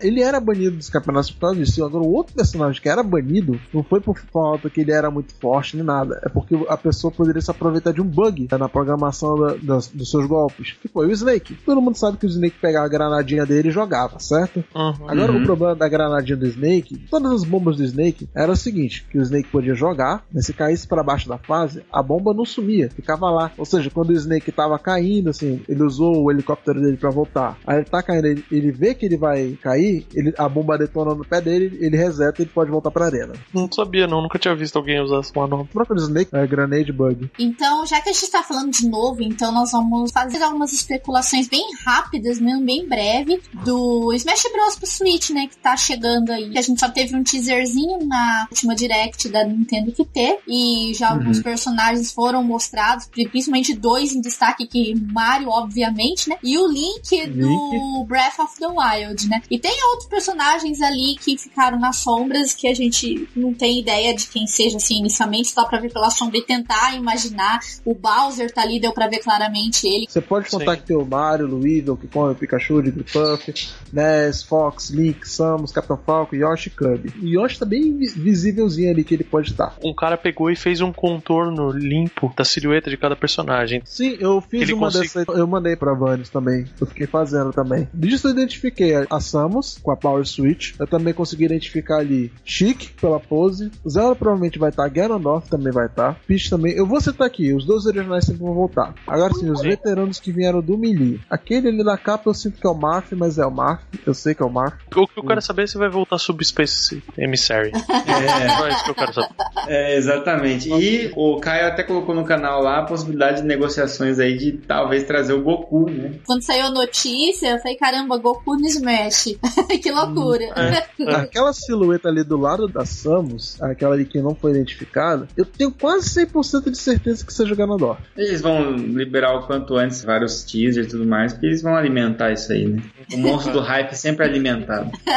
Agora, gente, assim, de possíveis lutadores, assim, que vão entrar, qual, assim, que vocês têm esperança que entre? Um link pro Breath of the Wild separado. Ah, uma mecânica é. separada pra runas. Sim, sim. E tem o precedente porque eles fizeram o Toon Link. Na mesma linha de raciocínio, não teria problema fazer um do Breath of the Wild sem ser só uma skin. Aham. E, e nessa linha, um personagem, até pelo meu estilo de, de jogo e tudo mais, que eu gostaria muito que tivesse, era o Daruk, que é o Goron, o Goron Champion. Verdade, cara. Breath Precisava expandir um pouco mais o- os personagens vindo de Zelda. Zelda, né?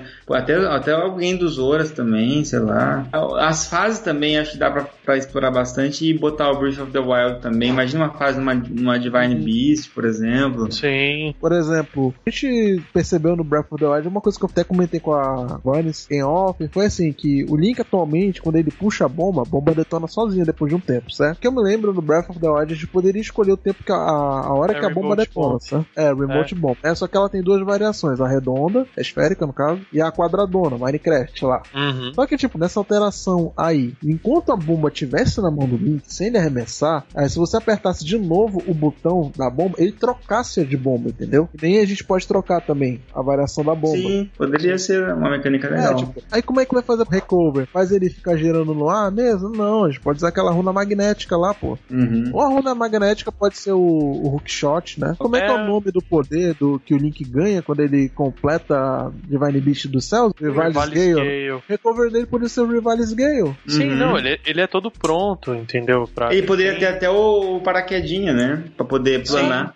quase garantido de que vai ter algum lutador do ARMS. Sim. Motivos óbvios, né? Já é um personagem de luta trazendo pra um jogo de luta. É, vai ter com certeza Splatoon. Splatoon, Crash pode ser que Crash. venha também por causa da ida da, da- do Crash do Insanity Trilogy pro, pro Switch também. trazer mais personagens do Donkey Kong ia ser interessante também. Trazer o, o vilão, o King Karu, trazer a própria Dixie. Também Knuckle Joe, também eu queria que viesse, por causa que ele é do mundo do Kirby, ele é um personagem legal também. É viajar demais pedindo assim do nada o Phoenix Wright também entrando no Smash. Ah, pode pedir qualquer coisa, cara. É que nem a videogames live. Você pede a música e eles É. tocam depois. É, Tem que pôr também o carro do Top Gear também.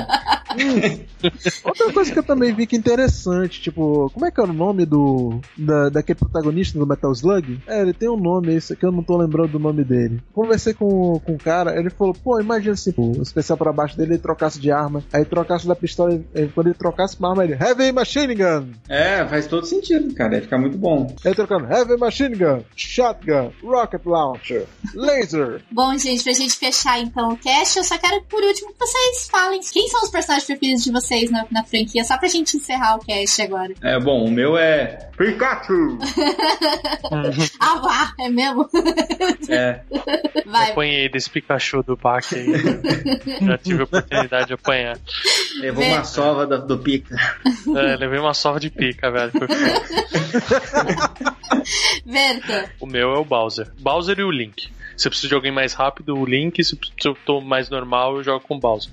E você, Alexandre? O meu caso é que, tipo, eu, eu gosto de um monte de personagens e eu jogo com um monte. Primeiro, eu gosto do Mario, porque o Mario é carismático. Ah, você vai passar por todos os personagens, velho. Não, eu gosto vou desse, falar eu gosto assim, eu vou falar os, os quatro que eu mais jogo. Tá bom. Os quatro que eu mais jogo. Mario, porque ele. Acho que foi o primeiro personagem do Smash que eu peguei pra jogar, pra aprender. Capitão Falcon, porque. Mano, quem, quem não, não curte quando ele começou? Falcon Também é clássica frase: Show me your moves. Mas Ganondorf, obviamente, porque ele é a variação do Capitão Falcon, também o rei do desrespeito. E temos também o Falcon. Eu, eu joguei bastante tempo com o Fox no Melee, mas eu também comecei a jogar de Falcon além de ser o clone do Fox, pelo Uhum. menos no Smash. Mas também toda vez que o Falcon ganhava de uma partida que tivesse um Fox, ele falava: You're off your game, Fox. Você está fora do seu jogo, Fox. Eu, eu que mando aqui, cara. E o reserva do time é o Omar. Eu gostei muito de jogar com ele, principalmente por causa do, do Melee. Muito bem, então. Mencionamos então os personagens favoritos de cada um. Então agora é só a gente aguardar aí mais informações da Nintendo sobre o novo Smash Bros. E agradecer a todo mundo aqui do cast, eh, principalmente o convidado aí, Alexandre, professor Chip, obrigada por você ter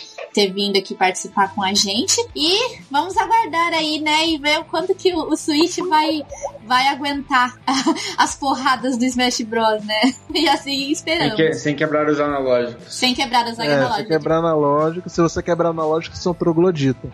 E agora todos cantando em coro. Pikachu! Pikachu!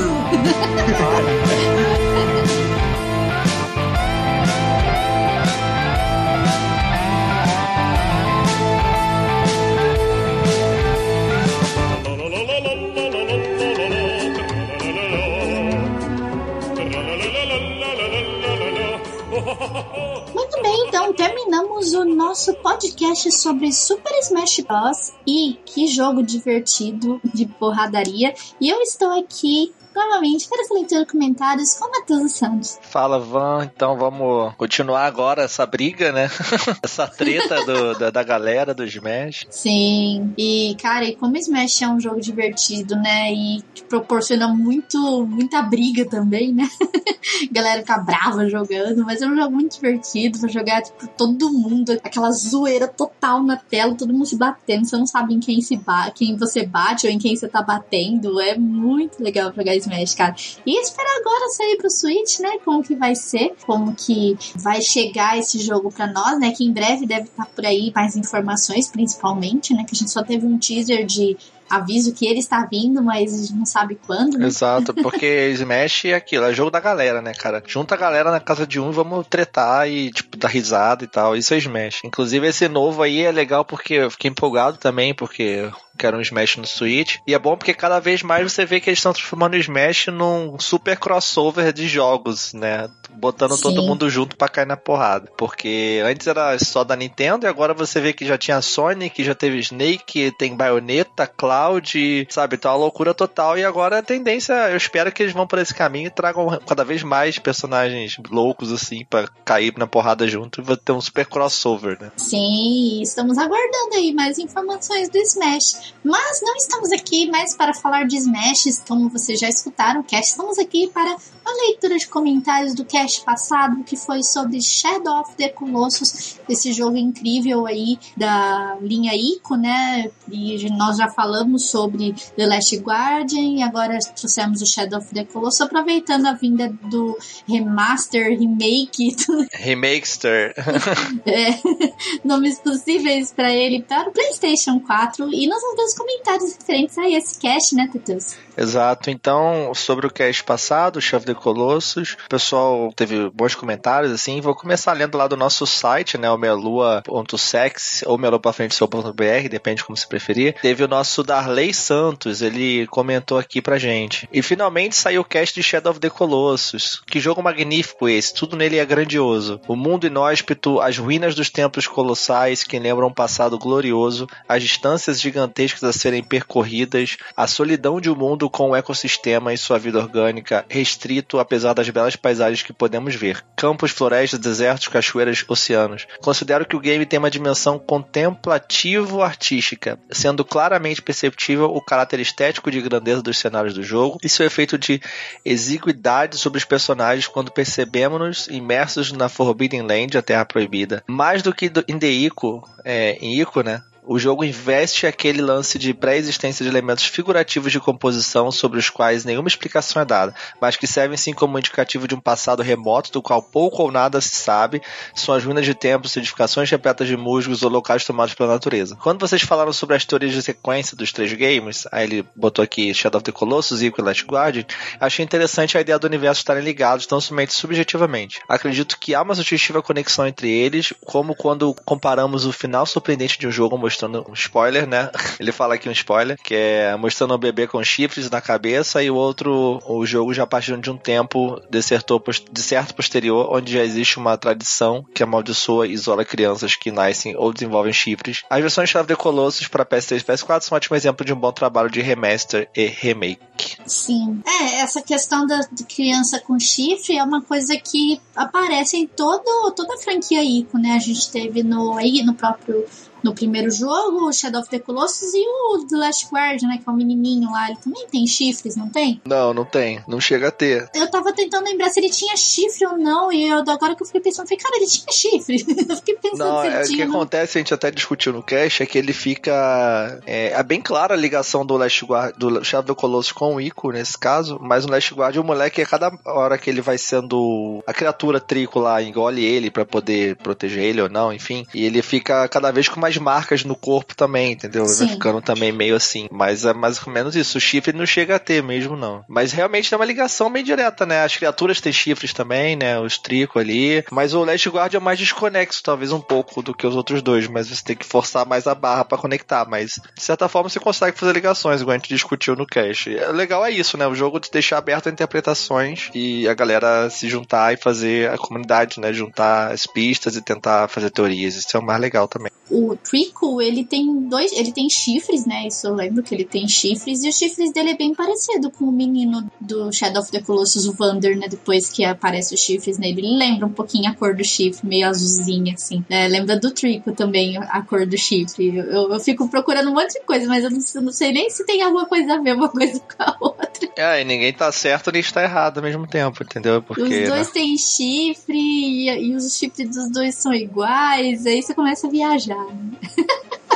Mas obrigado, Darley Santos, pelos comentários, pela sua teoria também. Que realmente a, a paisagem bela desses jogos, assim, a, a proposta que o Fumitueda traz com isso é muito lindo, de verdade. O negócio de abandono ali, que aquilo lá é natureza pura, como se ninguém nunca tivesse pisado ali, eu acho isso muito legal. Muito obrigado pelo comentário, um excelente comentário. Beleza. Vou ler o comentário agora do Tô Desistindo. Ele diz o seguinte: nego curte coisas grandes, tipo banana da terra, ou coisa grande, viu? Ô louco. Ué, Teteus, no Switch não tem emulador para 3DS? Ainda não. Até porque o Switch foi lançado recentemente, então não tem ainda. O 3DS tá vivo ainda, né? Ele vai lançar jogo aí até 2019. Então não tem necessidade ainda, pelo menos aparentemente agora, de ter portes, né, do 3DS pro Switch, né? É, e nem tem como também, porque eu acho que não vai rolar não, porque tem duas telas também, entendeu? No Switch. Então, o 3DS tem duas telas, no Switch não tem, então não tem como jogar um monte de jogo. É diferente, por exemplo, É, quando eles fizeram o porte de Pokémon, é, os primeiros jogos, o Red, Blue, o Red, Blue Green e o Yellow pro 3DS. Aí é diferente, porque como o Game Boy só tinha uma tela, então o 3DS consegue fazer esse, esse negócio das duas, porque embaixo fica preto, né? Em cima roda o jogo normal ali e a, a tela de baixo fica inutilizada. Ela só aparece depois que você volta pro menu, tudo, mas é, por enquanto, do 3DS pro Switch não tem como realmente fazer esse, trazer essa emulação, né, pro Switch. No momento estou detonando Vagrant History pela segunda vez na minha vida, mas dessa vez sem cheats. Vidcast sobre Game Shark. Hum, excelente jogo, cara. Excelente jogo. Vagrant Story. Curiosidade, ele se passa em Ivalice, que é o mesmo universo de Final Fantasy Tactics e do Final Fantasy XII, que é da Square Enix. Sim. Antes que me esqueça, Van, feliz upgrade de nível. Espero que nesse ano tu consiga uns concursos bons por aí. Obrigada, cara. Obrigada. É, do cast não tenho o que falar. O jogo ficou lindo do remake. Se for comprar Shadow do PS4 com o do PS2, caramba, quanto upgrade. Já vi o fim do jogo e o início de algumas vezes. Espero que valha a pena gastar com o PS4. Vale sim. Se você for comprar esses exclusivos do PS4, vale sim. É um jogo bonito. Ele só é caro, né? Pro... Ele é um jogo que tá saindo full price pra gente. Ele é um remake, é um jogo de PS2. Você tá jogando Play 4 com uma roupagem nova. A gente falou sobre isso no cast. Mas é, realmente ele é um pouco salgado pra você jogar um jogo curto, de 7 horas, vamos dizer assim, que você zera o jogo, sem fazer as paradas extra, porque extras são extras, entendeu? Não tá no jogo. São coisas que você vai fazer ou não. Eu geralmente não faço essas coisas. Jogo o jogo e beleza. Vou parto pra outro porque eu tenho pouco tempo. Mas é realmente um jogo caro pra um jogo de Play 2, que é um jogo de Play 2 com roupagem de Play 4. Então, às vezes espera uma promoção aí, se você não teve, se você gosta muito da série e quer jogar de novo, quer relembrar, beleza. Agora, se você nunca jogou e quer ter essa experiência, é legal também, porque é uma experiência atualizada, visão melhor, um pouco melhor os comandos, enfim. Mas é, espera uma promoçãozinha e pega, seria melhor. Mas você acha que realmente o preço não tá valendo a pena por eles terem feito feito o jogo do zero, porque até onde eu sei, o Shadow of the Colossus foi pego por essa empresa e, tipo, eles meio que zeraram e começaram o jogo de novo, entendeu? Fizeram ele do zero. Foi um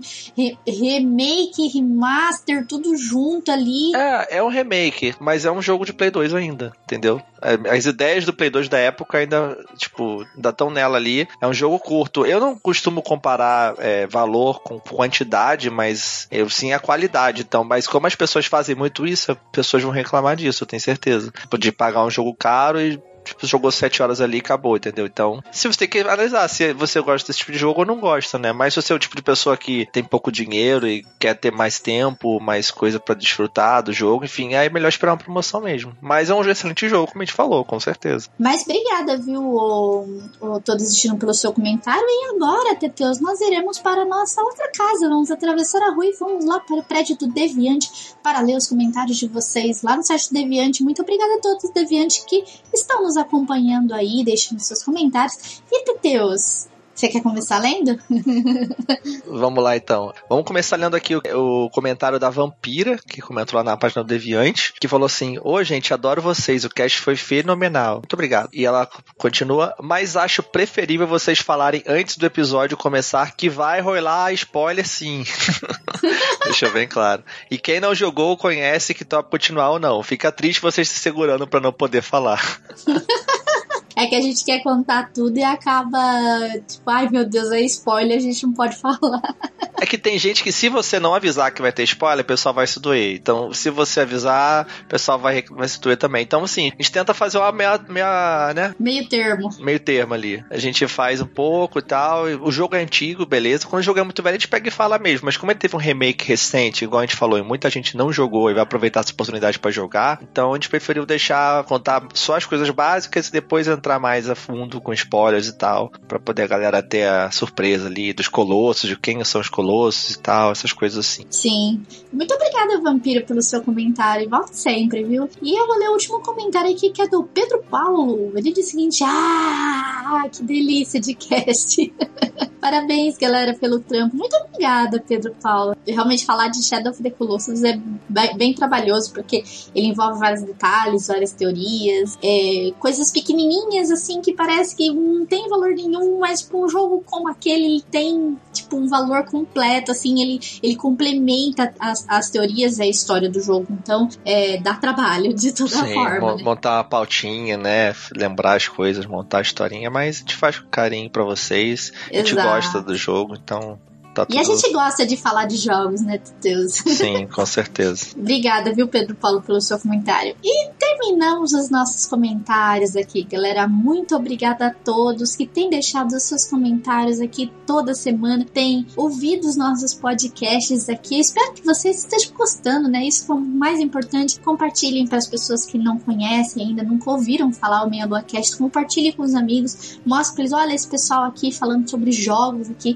e vamos vamos ficar muito felizes se vocês estiverem compartilhando com a galera. Exato, gente. Obrigado. E agora comentem sobre Smash também. Esse jogo é excelente aí. Também é muito gostoso, muito bom de jogar. Participem aí. Esperamos seus comentários para o, para o cast agora, que é sobre Smash Bros. E não se esqueçam de nos seguir nas nossas redes sociais, que estão todas na descrição desse cast. Nosso Twitter, nosso Facebook, nosso Instagram. Como nós falamos no início, se inscrevam no nosso canal de vídeos. Compartilhem esse podcast com a galera. Um grande beijo, gente. E até o próximo cast, a próxima leitura aí pra gente falar com vocês aí. Valeu, galera. Um abraço. Falou!